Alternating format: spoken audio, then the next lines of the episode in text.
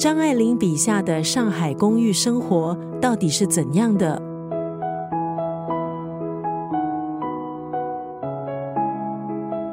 趣味纷呈的公寓生活记趣，写于一九四三年。那一年，张爱玲才二十三岁。这本书记录张爱玲在上海公寓写下的真实感受，淋漓尽致的描绘，妙趣横生，让读者仿佛身临其境。不管是浴室里水龙头轰隆隆的怪声，又或者是一场大雨之后人们抢救屋里淹水慌忙的情况，还有在六楼观看一辆衔接一辆电车回家嘈杂却有趣的情景，写得生动而逼真。张爱玲也善于描绘进出公寓各式各样的人，有知书识礼的电梯工、看门的巡警。想管闲事的洋人绅士，虽然只是寥寥几笔，这些人物的心态却跃然纸上。今天在九六三作家语录就要分享张爱玲的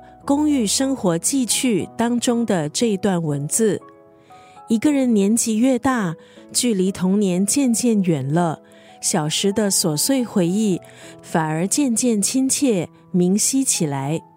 琐碎的体验。点滴的快乐，张爱玲并没有让这些片刻溜走，把世俗的生活写得情趣盎然，有情有景有人物有氛围。公寓生活记趣是旧上海公寓的活写真。一个人年纪越大，距离童年渐渐远了，小时的琐碎回忆反而渐渐亲切明晰起来。